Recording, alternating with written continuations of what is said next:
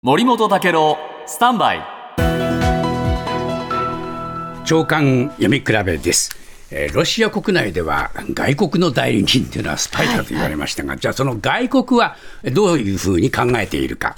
えー朝日新聞の電子版はですね、えーどうやら欧州では沿線ムードの兆しもというのが出てまして、それについてこういうふうにこのゼレンスキーさんが言ってるんですね。今月10日に公表されたイギリス紙エコノミストのインタビューで、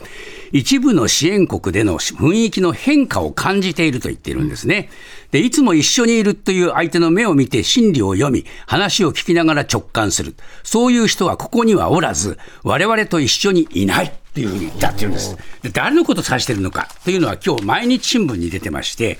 ウクライナ産の穀物輸出をめぐって、ウクライナとポーランドなど東欧の支援国との間に関係が悪化しているという記事です。で、安いウクライナ産の穀物が流入してくるのを警戒して、東欧3カ国は EU による輸入規制の撤廃後も独自の規制を続けるという方針を表明しました。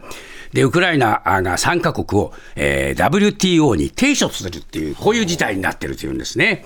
で、そういう中でですね、国連総会で演説したブラジルのルラ大,、えー大統領はですね、こう言ってんですね。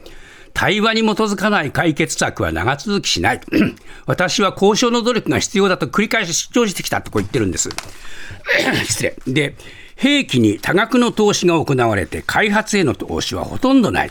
去年の軍事支出は総額で2兆ドルを超えているではないかと。えー核兵器への支出は830億ドルだと。これは国連の通常予算の20倍だぞとこう言っていて、そんなものにばかり投資してても解決策が見えないだろうと言ってるんですね。で、まあ、ルラさんは、ブラジルなども国連の安全保障理事会に入れろっていうようなことも言ってるんで、国連改革を主張したいという意図はあるにせよ、今、沿線ムードの中で、こういう主張は一定の説得力を持ちそうですね。